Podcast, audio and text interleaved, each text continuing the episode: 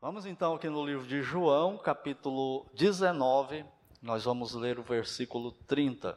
Eu convido os que podem a se porem de pé, por favor, para fazermos a leitura deste versículo.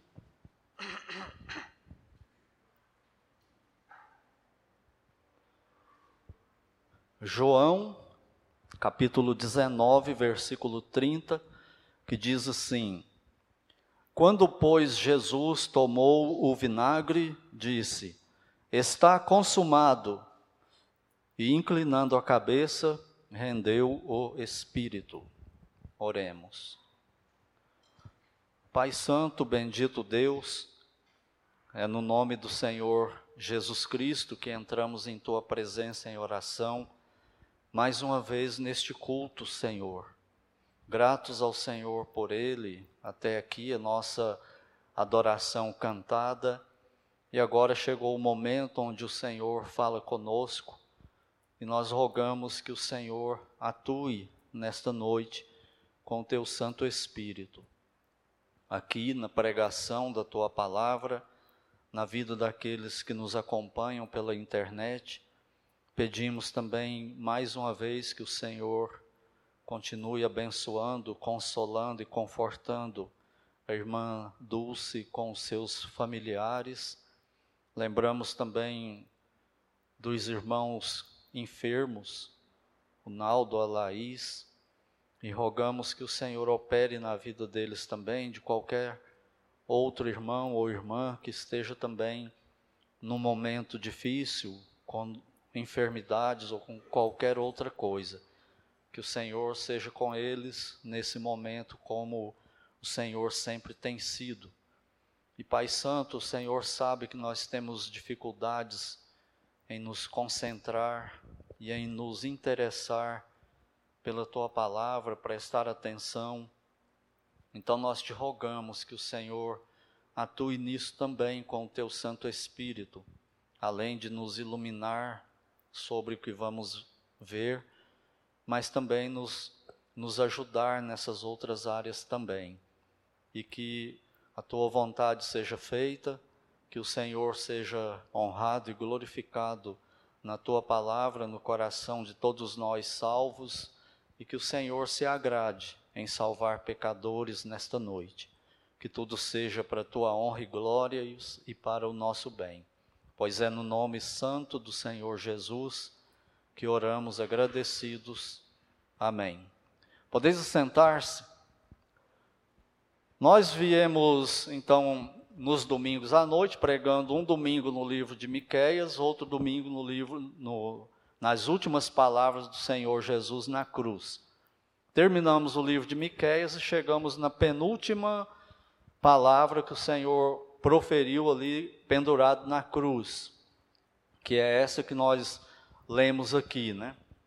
Então nós vamos prosseguir e fica faltando apenas a sétima palavra que ele pronunciou antes da sua morte redentora. Durante a Segunda Guerra Mundial, que na verdade não houve Segunda Guerra Mundial, né? é uma continuação da Primeira Guerra Mundial, uns quatro, cinco anos depois. Né? Na verdade, é uma, uma guerra só. Mas, enfim, Naquela guerra lá houveram muitas lutas dos aliados contra os nazistas. Então houveram várias vitórias de ambos os lados, né, nesses embates aí. Porém, no dia 9 de maio de 1945, a União Soviética anunciou para o mundo que havia derrotado de fato o exército nazista e havia subjugado os nazistas. E ali, então, é considerado o dia mundial que comemora o fim da Segunda Guerra Mundial, pelo menos no Ocidente. No Japão ainda foi, acho que em outubro, né, daquele mesmo ano, mas ficou marcada essa data aí da vitória final sobre os nazistas e o fim da Segunda Guerra Mundial. Então houve uma vitória que determinou o final da guerra, foi quando a União Soviética conquistou de fato o exército nazista e ele sucumbiu e a guerra acabou. E hoje à noite eu vou falar de uma vitória que é ela é muito mais cabal do que essa vitória da Segunda Guerra Mundial.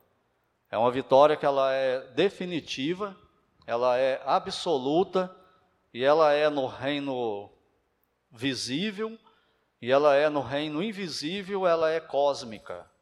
Essa vitória da conquista. E eu dei um, o título aqui para essa para esse brado de vitória aí do Senhor Jesus, no versículo 30, está consumado,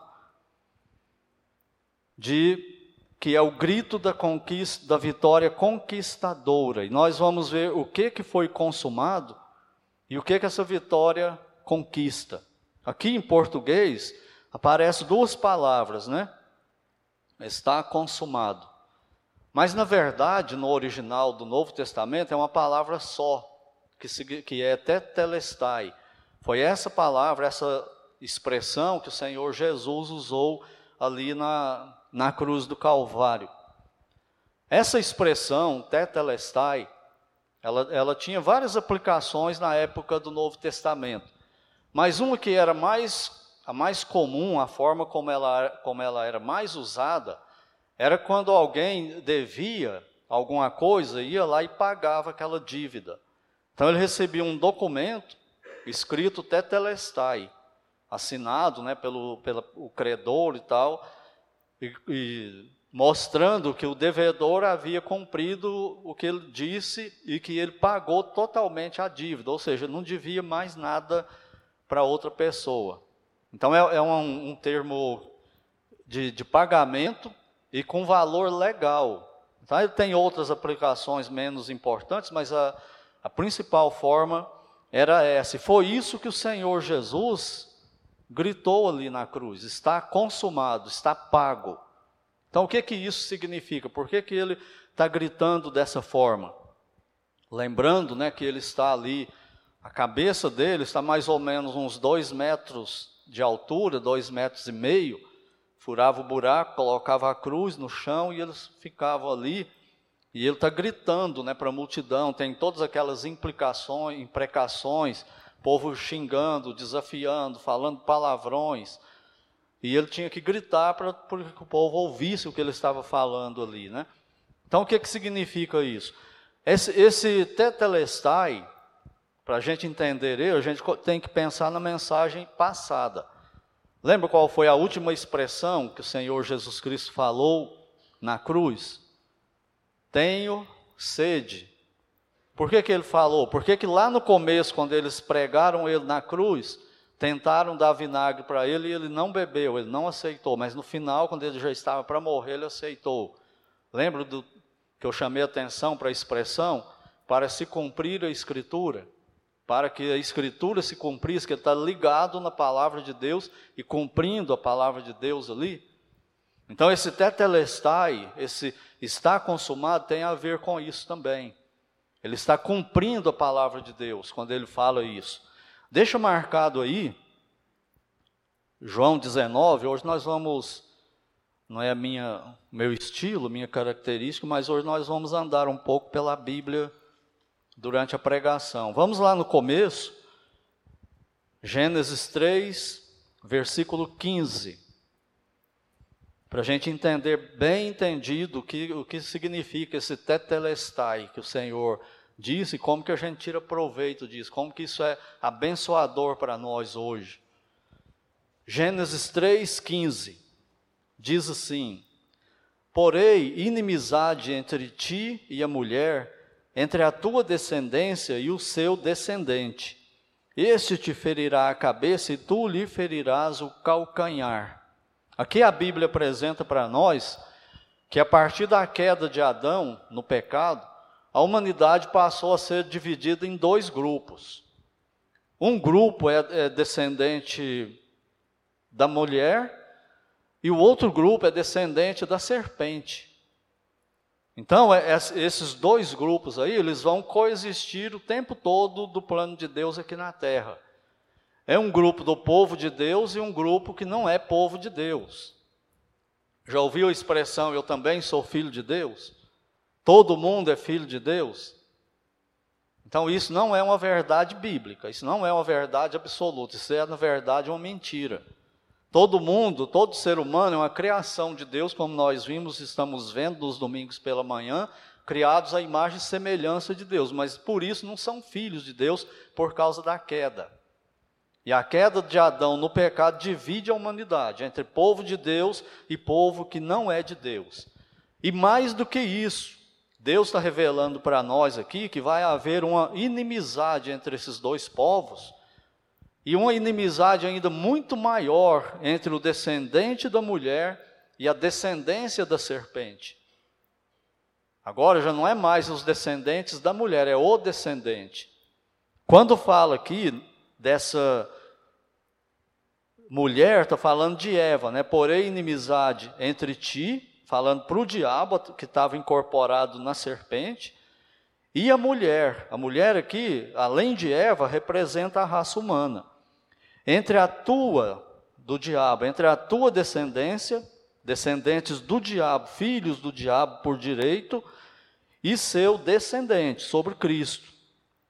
E fala de uma batalha mortal e final do diabo com a semente da mulher. No final do versículo 15: E tu, o diabo, lhe ferirás a cabeça, e tu lhe ferirás o calcanhar. Então o diabo vai ferir o calcanhar de Cristo, e Cristo vai ferir a cabeça do diabo e conquistar de vez e destruir de vez. Então, esse negócio, eu sou filho de Deus, não é verdade. Filho de Deus são os que são nascidos de novo em Cristo. E os outros são inimigos de Deus. Nós, nós estamos aqui no mundo, já viram aquele filme que tem o título, esqueci o nome agora do, do, do homem, mas é Entre Dois Mundos, que ele fica indo em Marte aqui na Terra. Nós, aqui na Terra, vivemos entre dois mundos, nós não precisamos de ficção. Quais são esses dois mundos? A igreja, o corpo de Cristo na Terra, e a Babel, a grande Babilônia, que existe desde Caim, que é inimiga de Deus, que é contra Deus, que ataca tudo que é de Deus e todos que são do lado de Deus, é inimiga de Deus. Esses são os descendentes da serpente. Mas olha como que o Senhor Jesus Cristo explicou isso, muito mais duramente do que eu fiz até agora. Vamos lá em João capítulo 8. João capítulo 8. E vamos ler o versículo 44. Ele está falando para um grupo, uma multidão de pessoas, e olha como ele se dirige para eles, olha a verdade que ele fala para eles. João 8:44. Vós sois do diabo, que é vosso pai. Todo mundo é filho de Deus? Não. Tem uns aí que são filhos do diabo, por direito. E quereis satisfazer-lhe os desejos. Desejo de quem? Do diabo. É imoralidade, é sensualidade, é mentira, é desonestidade, é guerra, é briga, é tudo que não presta. É motivado de todo tipo aí. Vocês querem satisfazer a vontade do diabo, que é o pai de vocês, e por isso que vocês vivem desse jeito aí. São filhos do diabo. E imita o pai. Os filhos não têm o DNA do pai e da mãe? É espiritualmente também isso é verdade. Os filhos de Deus têm o DNA de Cristo, o DNA de Deus. E procuram imitar o pai. E os filhos do diabo têm o DNA do diabo, do pecado, de tudo isso aí que eu mencionei, muito mais. E vão fazer isso, vai aparecer neles. É, são características deles, não tem como evitar. A pessoa pode negar isso, pode não concordar, não aceitar, mas isso é demonstrado na sociedade de uma maneira muito clara, você pode ver. Então, é, é, o Senhor Jesus está afirmando essa verdade. Quereis satisfazer-lhes satisfazer-lhe os desejos. Olha só, ele foi homicida, assassino, desde o princípio e jamais se firmou na verdade. Por isso, irmãos e irmãs em Cristo, nós temos que ter cuidado com a nossa vida nessas questões. Duas coisas que ele fala aqui para alerta nosso, que são características satânicas, demoníacas, diabólicas. Primeira, homicídio, assassinato a raiva, o desejo de destruir o outro.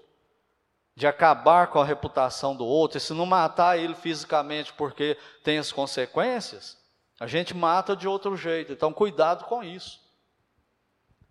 É, é, essa é uma característica do diabo e não de Deus. É de car característica de quem é filho do diabo. Só que nós crentes temos isso ainda por causa da natureza pecaminosa. E nós temos que lutar contra isso, e não dar vazão a isso. Qual a outra característica? Ele foi homicida desde o princípio. Por quê? Porque ele pecou. O que, que o pecado faz? Mata, separa de Deus. Tanto matou ele, quanto passou para a raça humana depois, separou de Deus. E na raça humana foi pior ainda porque passou até a morte física, a morte do corpo. Então ele, ele é ligado com assassinato, com raiva, com tudo que pular para esse lado aí é do diabo. E a outra coisa, e jamais se firmou na verdade, porque nele não há verdade. Você é dado a mentira? Eu já ouvi muitos crentes falar assim: não, naquele momento eu menti, mas eu não, não teve jeito, eu tive que mentir. Não, você escolheu, você optou, você quis mentir. Porque Deus continuou proibindo mentir, é para falar a verdade seja qual for a circunstância, porque a partir do momento que usa mentira, passou para o lado do diabo, não está do lado de Deus. Está fazendo a mesma coisa que Adão fez no Éden, está ouvindo o diabo e não ouvindo Deus. Quem está sendo Deus ali naquele momento? O diabo. Está imitando o diabo na prática. E ele termina falando assim: quando ele profere mentira, falando do diabo, fala do que lhe é próprio, porque é mentiroso e pai da mentira. Então é isso que ele quer promover. É isso que ele quer desculpar de todo jeito, para você pensar, para que eu pense também que em determinados momentos a mentira está liberada, mas não está, nem de Raabe, nem de ninguém. Não mintais uns aos outros. Porque você já se despiu disso em Cristo. É como se Deus estivesse dizendo: meu filho já morreu por isso aí na sua vida. Para de mentir. Fale a verdade. Imite o meu filho. Para de imitar o diabo, nosso inimigo. É isso que ele está dizendo. Agora, por que, que ele está falando isso aqui? Porque muitos ali, o pensamento corrente entre os judeus, para quem ele estava falando, é que porque eles eram descendência de Abraão, Abraão, Isaac e Jacó, eles seriam por causa disso filhos de Deus, por descendência. E nós já vimos isso em Romano, que ser descendência de Abraão, Isaac e Jacó nunca salvou ninguém. Sempre foi Cristo, através de Cristo, e não por causa disso aí. E é isso que ele está dizendo. Olha o versículo 41. Vós fazeis as obras do vosso pai. Disseram-lhe eles: Nós não somos bastardos. Por que, que eles falam isso? Nós não somos bastardos. Lembra de como o Senhor Jesus Cristo nasceu? Nasceu de uma mulher muito jovem, uma, adolescente, sempre entrando na, na mocidade, devia ter uns 16 anos quando ela deu à luz a Cristo. E mãe solteira. Qual era a fama dela? Vocês acham que todo mundo acreditava que ela estava esperando um filho gerado pelo Espírito Santo? Para José, noivo dela, acreditar, o anjo teve que vir falar com ele. Para quem mais que o anjo falou? Para ninguém. Revelou para Maria e para José. E o resto? O resto ficaram difamando Maria e José.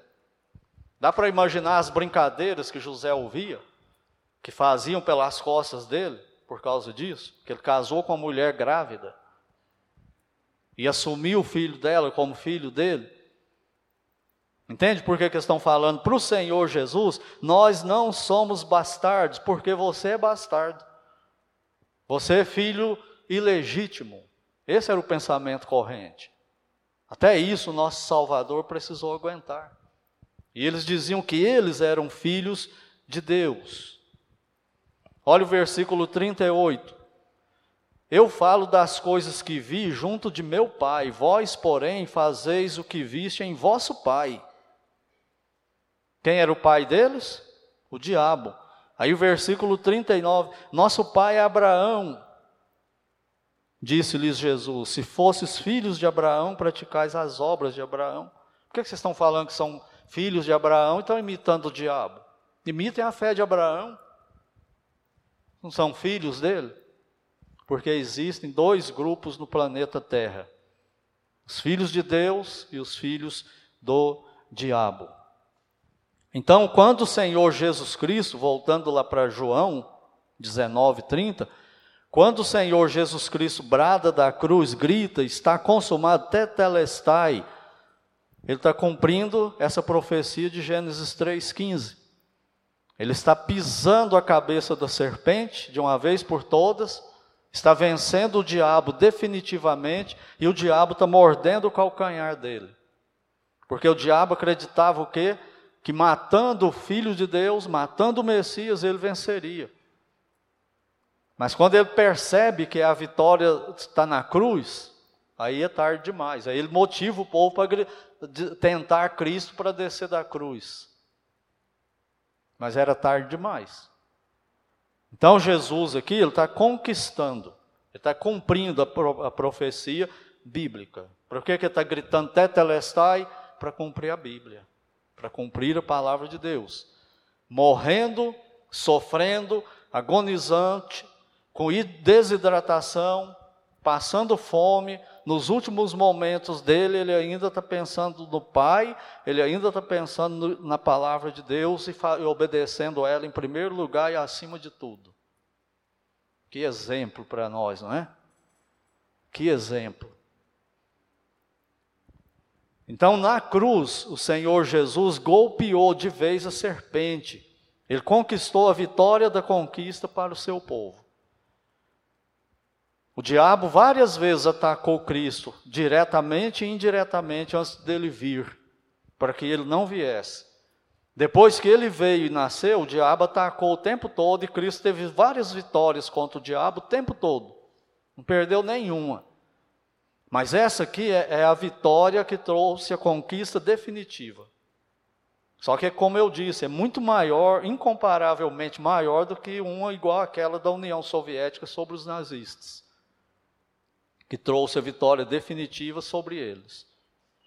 Aqui Cristo está é, conquistando a vitória cósmica sobre tudo. Além disso, o Senhor Jesus aqui está falando que está consumado, está pago, está feito, cumprindo as profecias. As profecias se consumaram sobre a vinda dele na terra. Miqueias 7,14, uma virgem conceberá e dará à luz um filho. Como que aconteceu o nascimento dele? Uma virgem concebeu e deu à luz um filho e permaneceu virgem até ter relação sexual normal com o marido dela e ter outros filhos. A profecia se cumpriu. A profecia do Deus conosco se cumpriu. Emmanuel, Deus conosco. Ele vai habitar entre vocês, e ele veio e habitou entre os seres humanos.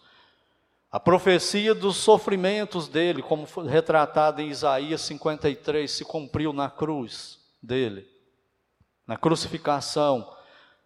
os sofrimentos do Salmo 22 e do Salmo 69 se cumpriu todas elas, todas elas. Miqueias profetizou acho que 700 anos antes do Senhor Jesus.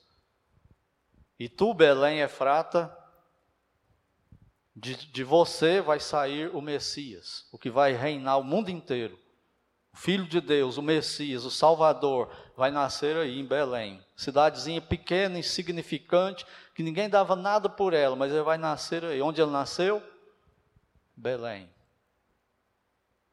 Está cumprindo a profecia, está consumado. A obra da redenção está feita. A obra da redenção está completa, terminada, está pago, executado o plano eterno de Deus da salvação. Em segundo lugar, quem o Senhor Jesus venceu de fato com o seu grito conquistador Tetelestai. Eu listei aqui algumas, algumas pessoas e coisas. Primeiro, ele conquistou, ele venceu o diabo, venceu o poder do diabo e dos demônios. Olha comigo Hebreus capítulo 2. Hebreus capítulo 2, versículo 14. Hebreus 2, 14.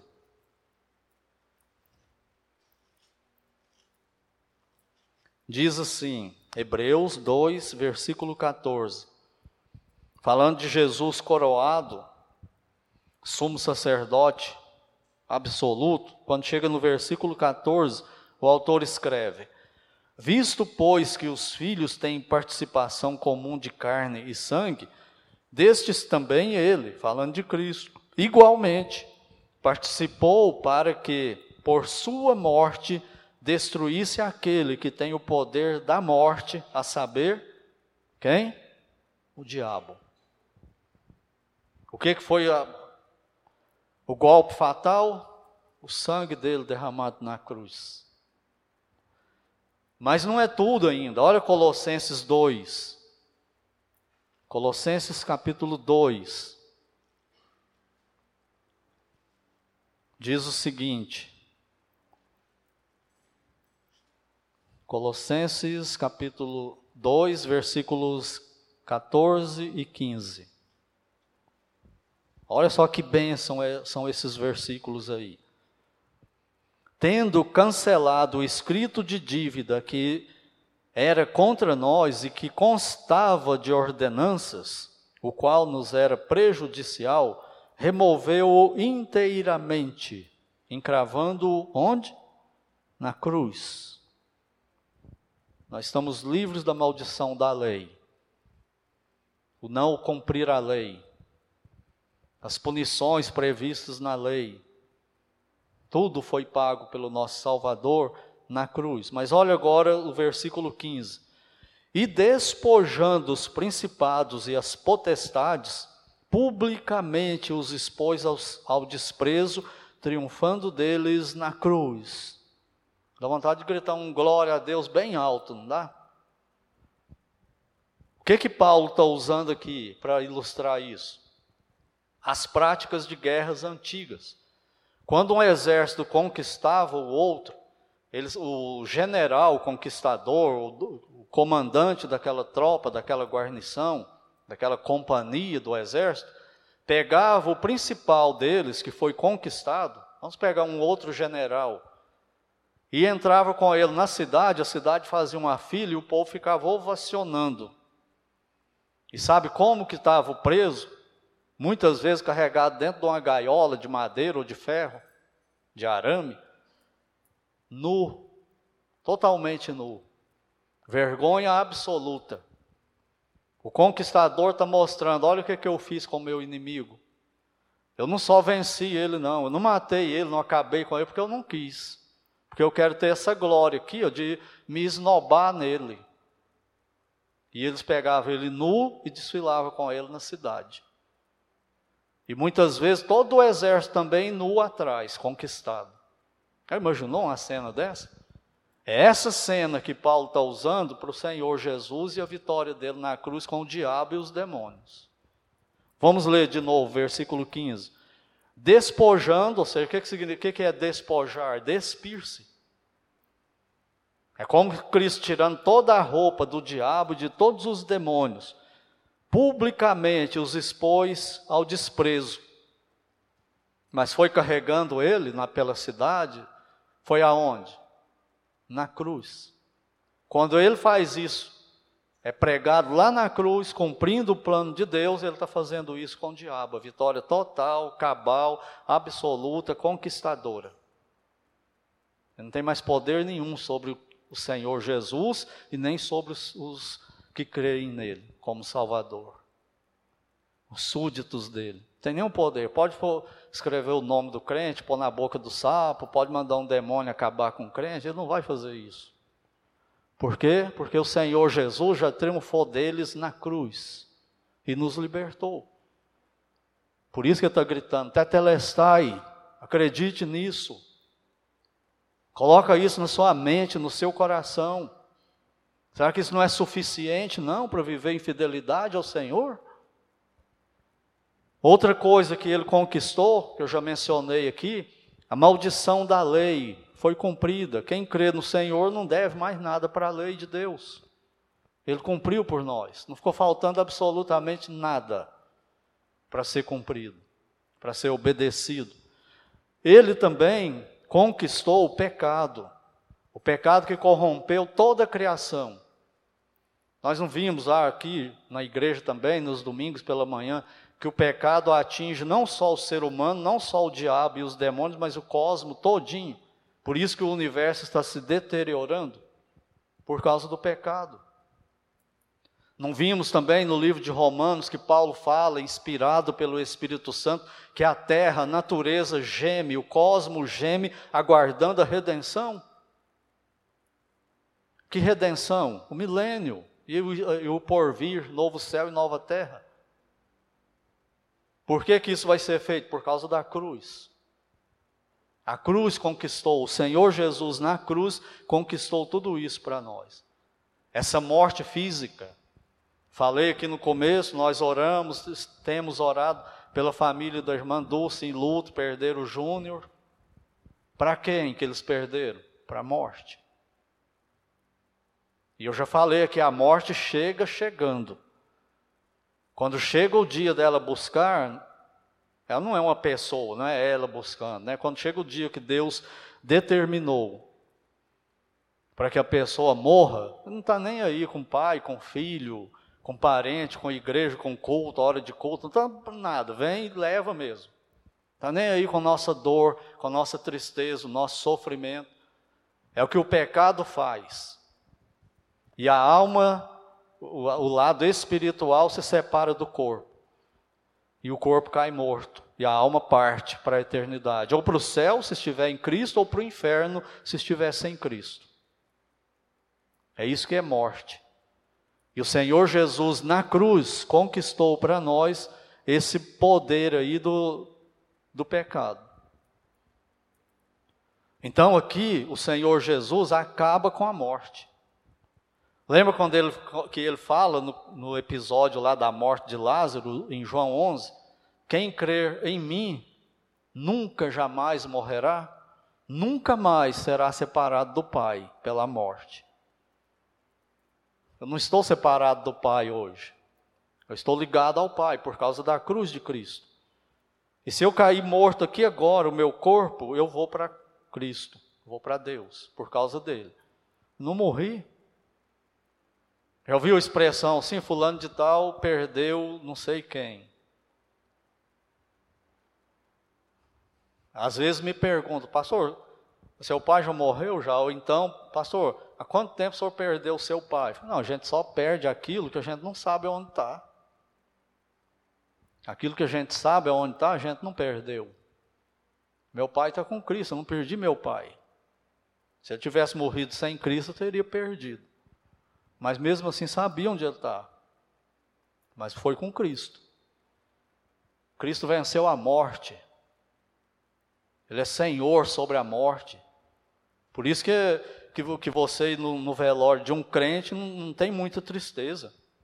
Tem o sofrimento, a separação, mas não é desespero.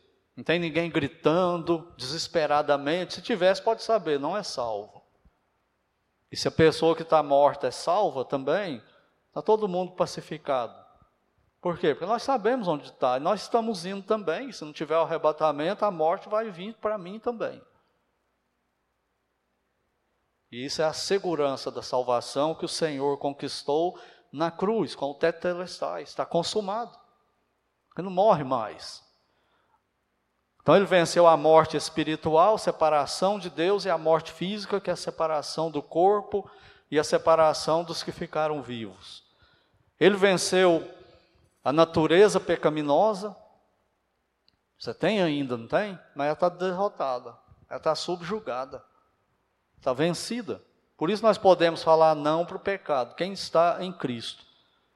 Mas não é verdade que nós temos a promessa garantida do Senhor que no céu nós não teremos mais natureza pecaminosa? Por quê? Porque nós ganhamos o direito de sermos glorificados, nunca mais vamos pecar. Quem ganhou esse direito para nós? Quem conquistou isso para nós? O Senhor Jesus com o tetelestai na cruz. É só por isso que nós seremos glorificados. por causa da cruz de Cristo, porque ele cumpriu, ele consumou essa obra dele. Esse grito de vitória aí do Senhor Jesus conquistou para nós o direito, olha só isso, para o seu povo, de desfrutar de um novo céu e nova terra, uma nova criação, onde não, não existirá pecado. Nós glorificados, sem pecados, no novo céu e na nova terra, onde não existirá pecado. Mas além disso, sabe o que ele conquistou na cruz por nós? O direito de conhecer Deus cada vez mais e melhor e desfrutá-lo eternamente. Por quê? Porque ele gritou na cruz: está consumado. E o Pai o ressuscitou depois, atestando isso. É verdade, está consumado. E tudo isso vem para aquele que crê. De fato está consumado. Mas fiquem espertos. Eu falei de manhã que tem aí por aí os venenos, né, que são distribuídos e muita gente pensa que são vitaminas. Os ismos da vida aí, filosofia, é, humanismo de todo tipo, sociologia, todo tipo de coisa sem Deus. Mas tem uma outra, uma outra, um outro veneno que muitos aí vê como uma vitamina. Sabe o que é? É uma doutrina chamada juízo investigativo da seita adventistas do sétimo dia. Seita. Sabe o que eles dizem? Que Cristo na cruz não consumou nada. Que, que em 1844 o Senhor Jesus entrou no céu, no Santo dos Santos, e desde então ele está fazendo um juízo investigativo sobre nós aqui na terra. E quem for aprovado vai ser salvo, quem não for, não é. Ou seja, ele não consumou nada na cruz. Isso é mentira do inferno. Isso é heresia contra o Senhor. Você acredita em quem? Ellen White? que diz que ele não consumou, que está fazendo um juízo investigativo, ou você acredita nele que gritou na hora de morrer, está consumado? Tetelestai, em quem você acredita? De fato está consumado. Só para quem está em Cristo. E é uma vitória que é antes dele, para quem creu nele, antes dele nascer aqui na terra, é uma vitória para quem creu nele enquanto ele estava aqui na terra, e é uma vitória para nós hoje que estamos depois dele e para aqueles que virão depois de nós e crerão nele. O único meio de salvação, Cristo, na cruz dele. Todo mundo tem que olhar para a cruz, do passado, do presente, do futuro, tem que olhar para a mesma cruz, para o mesmo Salvador, para a mesma obra reconciliadora do Senhor Jesus, conquistadora. Então, a vitória da União Soviética sobre os nazistas em, em maio de 1945 nem chega perto dessa vitória aqui do Senhor Jesus Cristo. É um grito de vitória conquistadora, absoluta e cósmica. Do céu, da terra, do, do, sobre o inferno, sobre tudo. O mundo visível, o mundo invisível, a natureza, tudo, o cosmo. Uma vitória cósmica. Está consumado. A questão é: você crê? Que está consumado? Então vamos aqui para as lições finais. Primeiro, a única coisa que impressiona Deus, que encanta Deus, é a obra do Filho. Tem absolutamente nada em mim nem em você que encanta Deus e que agrada Deus, sem Cristo. Agora, se você pode fazer as melhores boas obras do mundo, música cantada aqui na frente, eu pregando aqui, dirigente, dízimo, oferta, oração, tudo e oferecer para Deus, sem Cristo é nada, é inferno. Melhor boa vontade, melhor justiça própria, idoneidade, sem Cristo é igual ao inferno. Nada encanta Deus a não ser o filho dele e a obra dele. Agora, quando você chega com a obra do filho dele nas suas mãos, no seu coração, e entrega para o Pai, você pode ser quem for, ter feito o que for, que ele te recebe, por causa do filho. Isso é o Evangelho. Sem nenhuma obra nossa, sem nenhum merecimento.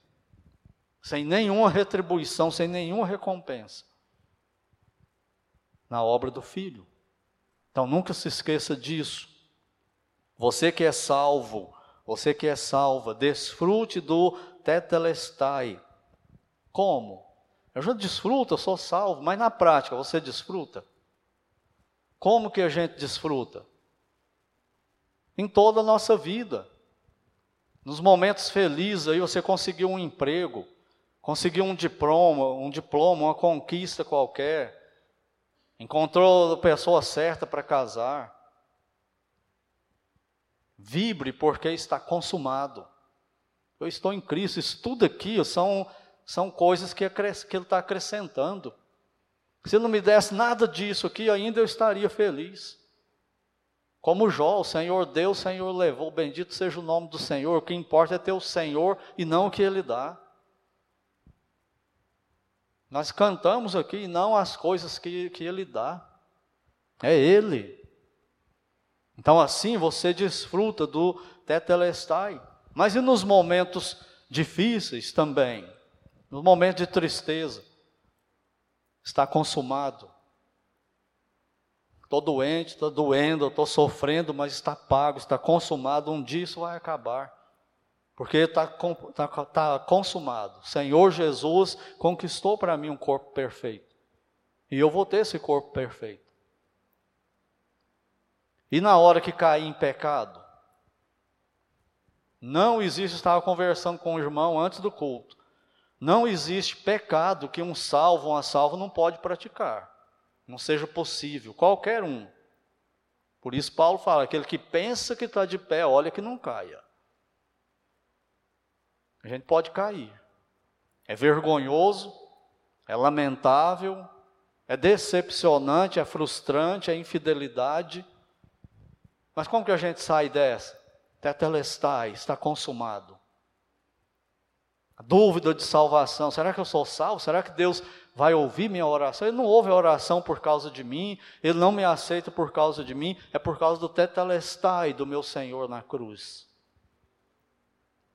É por isso. E assim nós desfrutamos na prática tetelestai. Será que eu sou salvo ou não? Olha o que eu fiz aqui. E aí você prega para você mesmo. Eu sou salvo por causa do tetelestai de Cristo na cruz. Não é, por, não é por, causa de mim. Deus não olhou para mim para me salvar, senão ele me jogava no inferno. Ele olhou para o filho dele. E a minha fé é colocada no filho dele.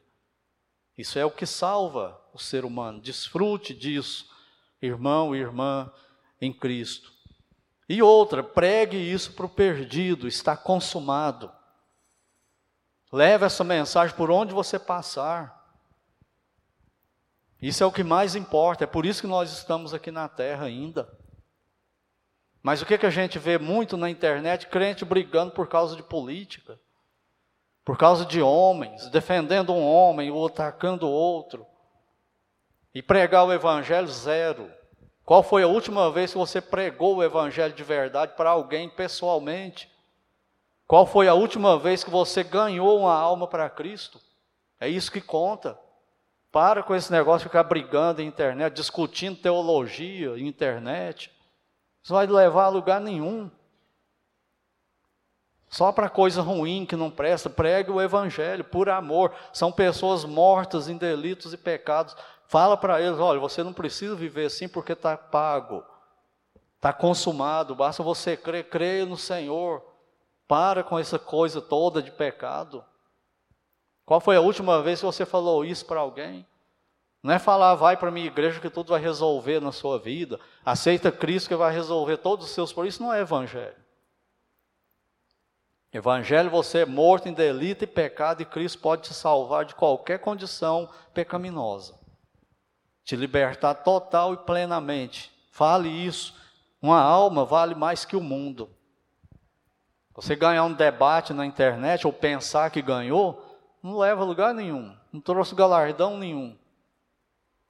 Mas se você conseguir pregar para alguém, pela graça de Deus, essa pessoa se converter a Cristo, aí você tem um galardão, tem festa no céu. Mas o diabo consegue nos enganar. e faz a gente perder tempo com coisas secundárias e não concentrar no principal. E por último, se você não tem Cristo como Salvador, quero dizer para você que, apesar de tudo já estar consumado, a salvação é pessoal e é pela fé em Cristo. Você frequentar a igreja não te salva, você ser filho de crente não te salva, você ter todos os amigos da sua vida crentes não te salva, ter os pais crentes não te salva, ter filhos crentes não salva, é você e Deus.